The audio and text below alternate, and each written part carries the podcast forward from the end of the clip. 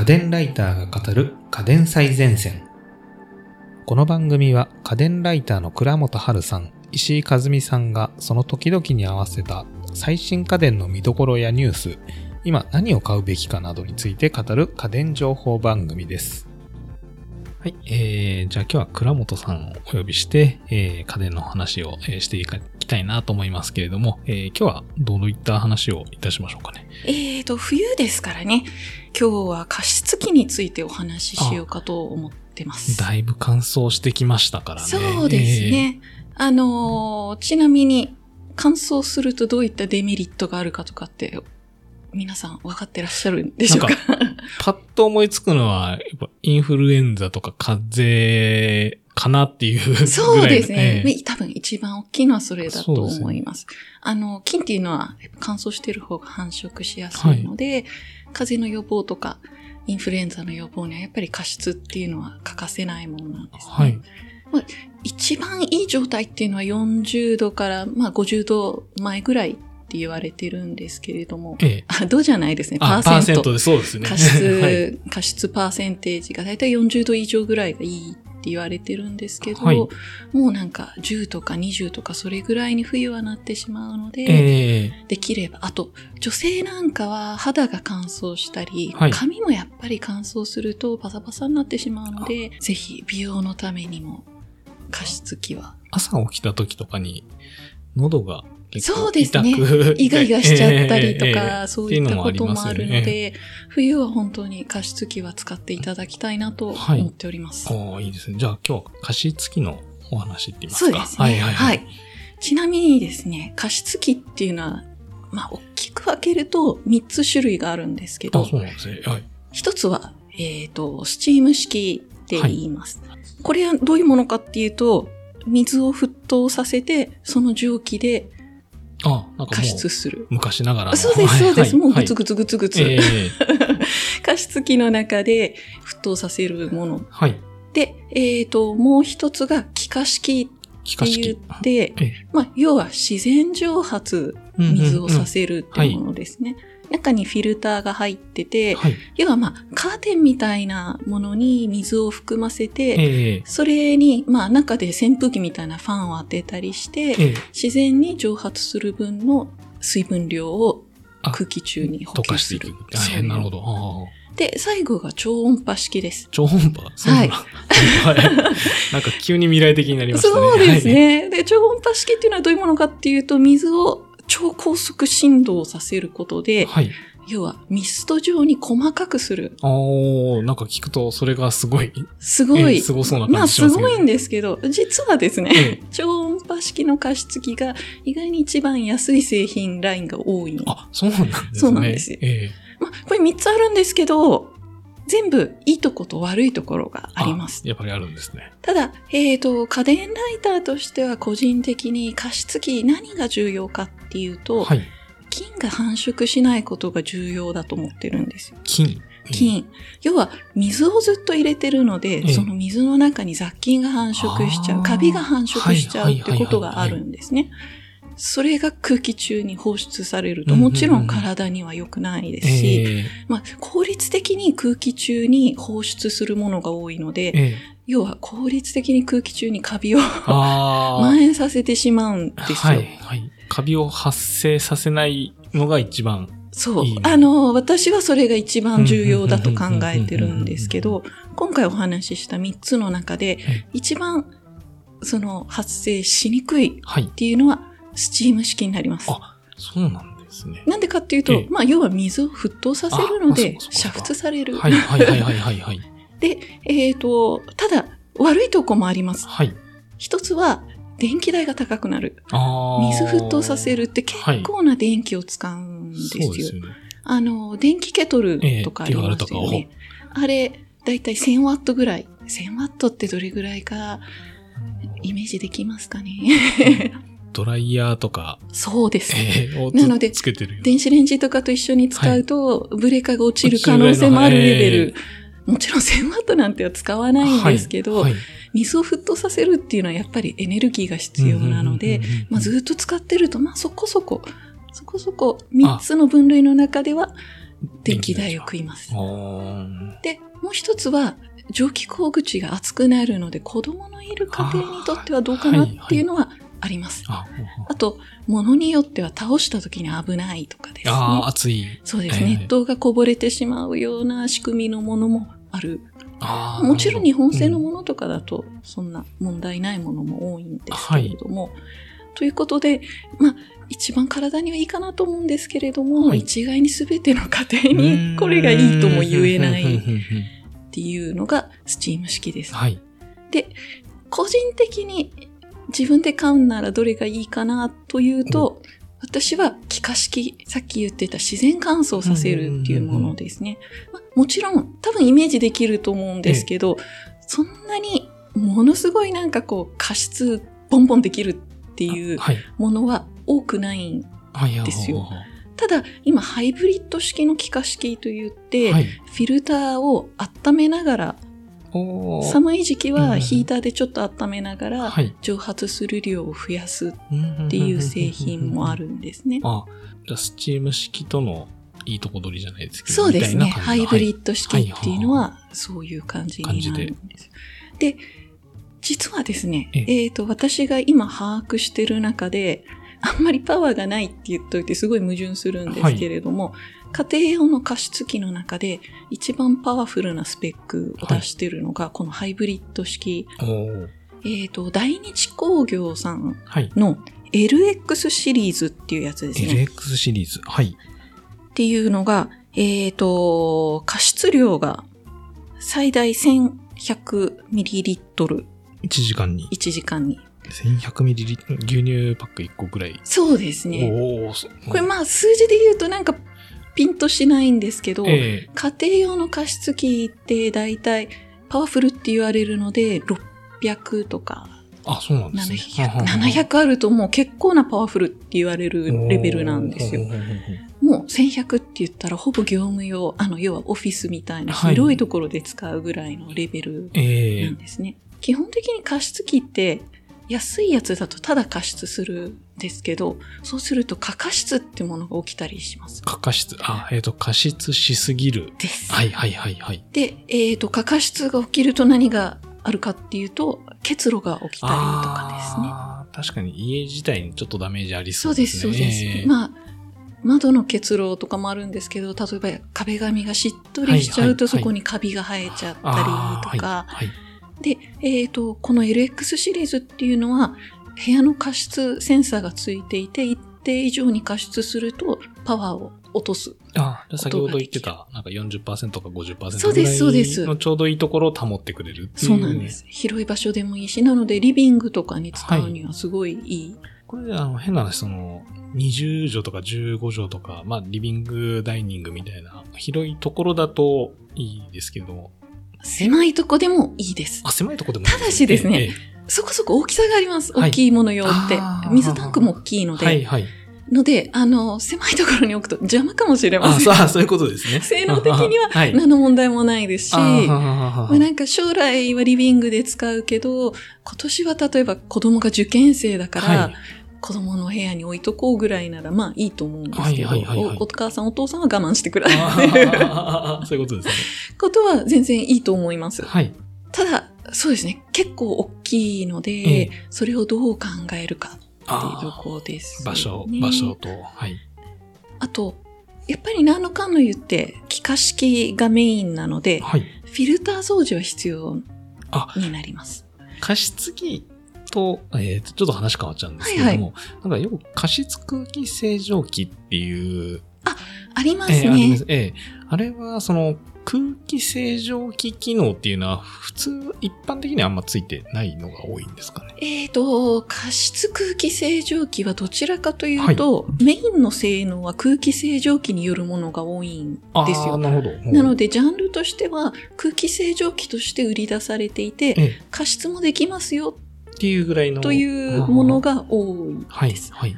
基本的にあの、例えばパナソニックさんとか、はいシャープさんとかが出してるんですけえど、最上位機種の空気清浄機には加湿機能がついてたりします。大体気化式です。あ、なるほど。うんうん中に、なんて言うんでしょうね。くるくる回る、あのー、ハムスターが回す、はいはいはい回し車みたいな形のフィルターとかが入っていて、はいで、そこに水を吸い上げて、空気清浄機の空気と一緒にええ。水分を放出するあ、出す理由は。あっていうのがほとんどですね。それももちろん、ええフィルターの掃除はあ。あ、必要なので、そうですね。はい。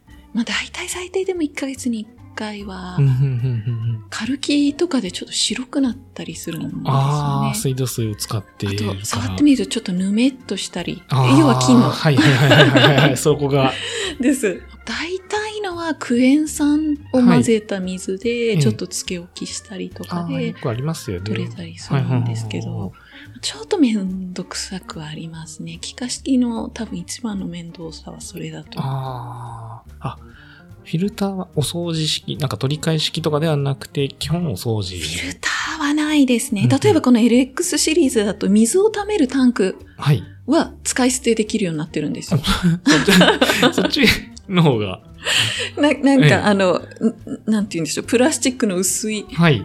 パックみたいなのに水を入れるようになっていて、ええでも掃除めんどくさかったらそれ捨てていいですよっああ、そていううなんですね。風になっているんですけど、フィルターはどこも結構特殊な繊維を使ってたりして、はいあの水を吸い上げやすく蒸発しやすいように。にので、使い捨てすると多分相当コストが、ああ、そういうことなんですね。ランニングコストがかかるっていうことで、フィルター自体の使い捨てっていうのはあんまり聞いたことないですね。じゃあ基本洗ってみたいな。そうですねあちょっとデメリットって言いますか？そうですね面倒なところですかね。ただ、ものとしては個人的に、あの、気化式だと過加湿になりにくいはい。っていうのと、電気代が低い。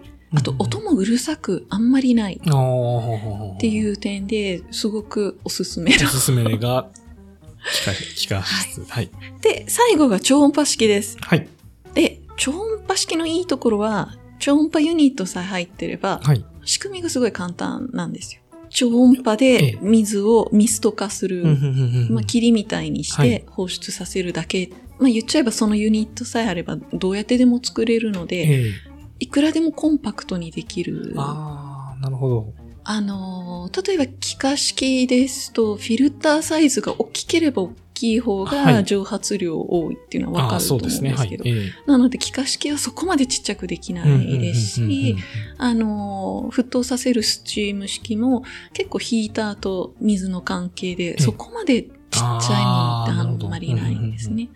なので、コンパクトで軽くて持ち込みやすいっていうと超音波式なんですけれども、ただ、さっきミストって言ったように、はい。比較的水が大きい。水が大きい。粒子がああー、そういうことですね。はいはいはい。はい。ので、あの、過加湿を起こしやすいっ。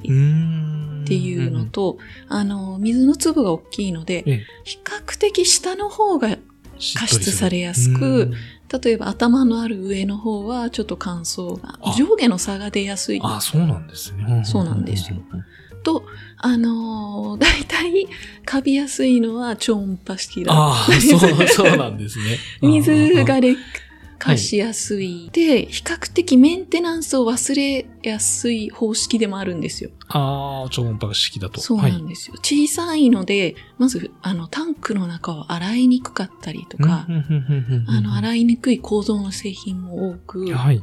ので、結構、あの、超音波式でカビが生えちゃってとか体調悪くはい。って病院行ったら、ええなんか空気清浄機が悪かったって言われるのは、意外にこの超音波式がああ、そう、なんですね。ただ。超音波式は小さいコンパクトかつ、あの、安いものも多いんですね。1000円ぐらいで買えたり。はい。ので、もういっそのことを、ね、1ヶ月ごとに買い替えちゃうとか、うん全然エコではないんですけどそこまでのこだわり、はいあの、なんて言うんでしょう、切り替えができるんだったら、まあ、超音波式でもいいんじゃないかなっていうのと、あと、超音波式でも、例えば、あの、殺菌系のライトをタンクの中に放射して、殺菌するようなものとかですね。はいはいはい。そういうものもあるので、もし一つを長く使いたいっていう場合は、そのどういうふうにタンクの中を殺菌してるかっていうところをちゃんとチェックしてほしいなとは。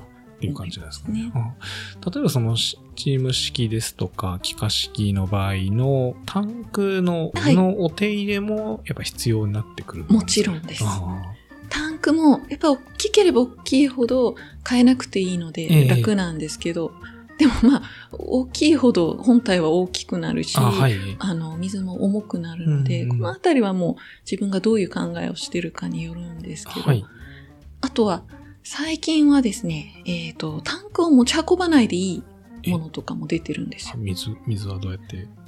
夜間とかに入れて、本体にじゃあああ、そういうことですね。はいはいはいはいはいはい。例えば、シャープさんが出してる最上位機種、ちょっと今、えっ、と、型番がああ、はい。と出てこないんですけれども、えええっ、と、その最上位機種はですね、えータンクもあるんですけれども、同時に上から水をそドボドボ入れられる要は、あの、水の入れ替えがめんどくさくって、ええ水を入れないで、いつの間にか加湿器を使わなくなったっていう人が多いんであ、す。そうなんだ。あで、えっ、と、そういうのをなくすために。作られたのが、その 2way 加湿、水の補給方式でですね。。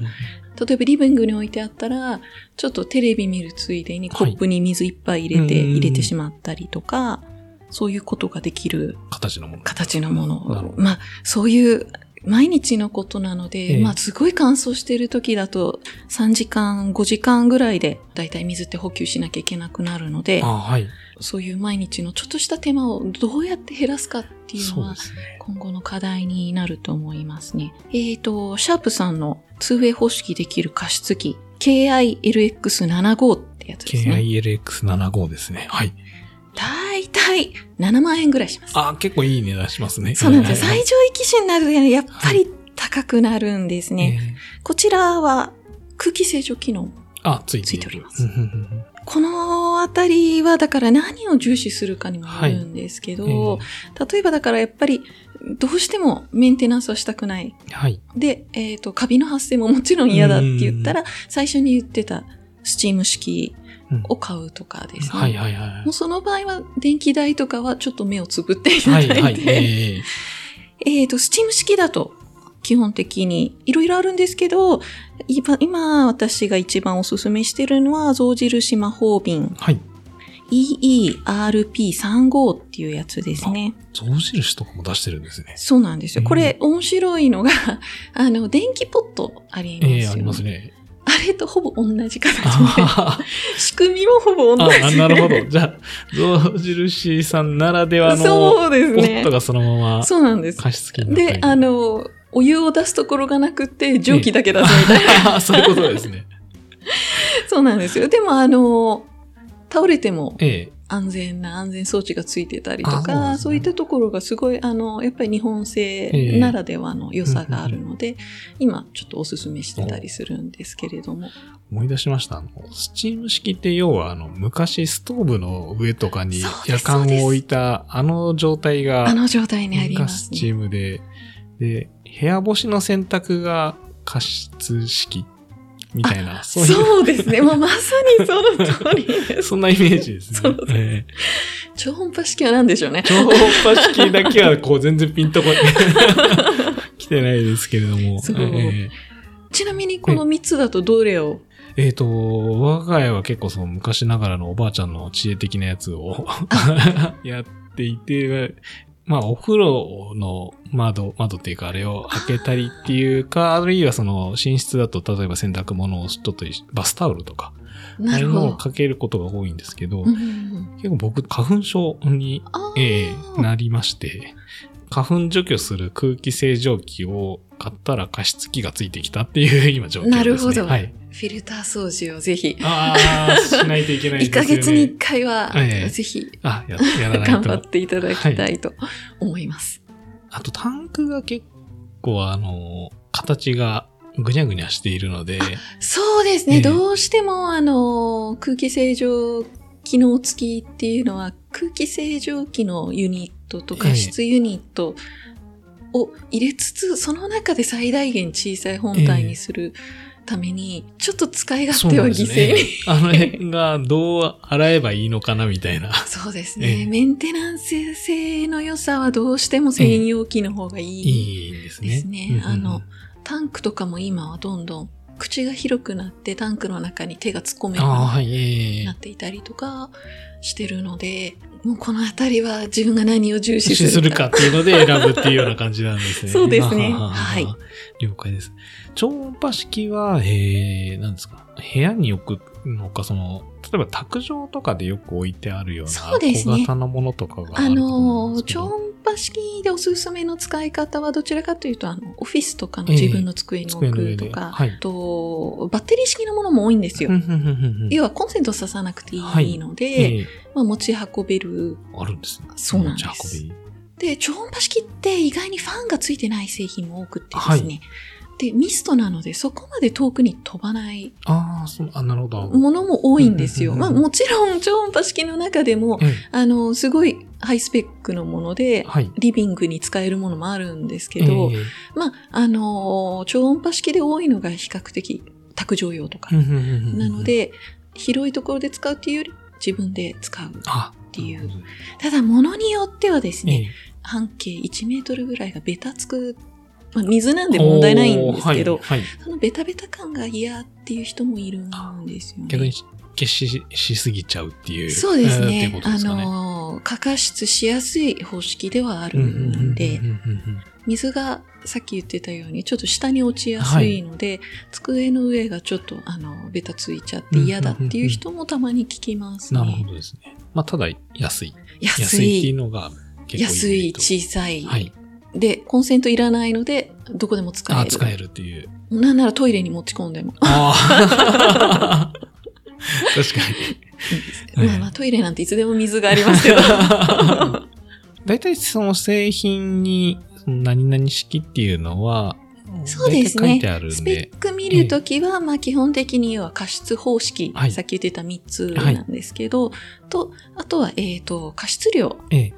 えっ、と、さっき言ってた、1時間えにー何です。1リットル時間に何ミリリットルはいっていうのを見ていただいて、多分その横にですね、ええ木造何畳、プレハブ何畳とかっていうのが書いてあるので、まあ、使う部屋に合わせて。個人的には、それより自分が使いたい部屋が6畳なら、はい。例えば6畳以上の12畳とかでも、ああ、じゃあ、ちょっと大きめの。ちょっと大きめの方がちゃんと加湿してくれるので、ただあまりにも大きいの買うときはさっき言ってたようあにちゃんとあの湿度センサーがあってはいパワーを制御できるものを買えばいいんじゃないかなと。思っておりますあ、わかりました。じゃあ今日は加湿器と、まあその、それぞれの選び方っていうところですね。はい。えー、じゃあそのパターン、あの、何々式でおすすめのやつについてはまた、あの説明欄の方にリンクを貼り付けておきますので見ていただければなと思います。よろしくお願いします。はい。じゃあ今日はありがとうございました。ありがとうございます。番組を聞き逃さないためにも各ポッドキャストアプリにて番組の登録やフォローをお願いいたします。番組のご感想、リクエストなどはピトパのホームページにてお待ちしております。この番組は音声サービスピトパプレゼンツでお送りいたしました。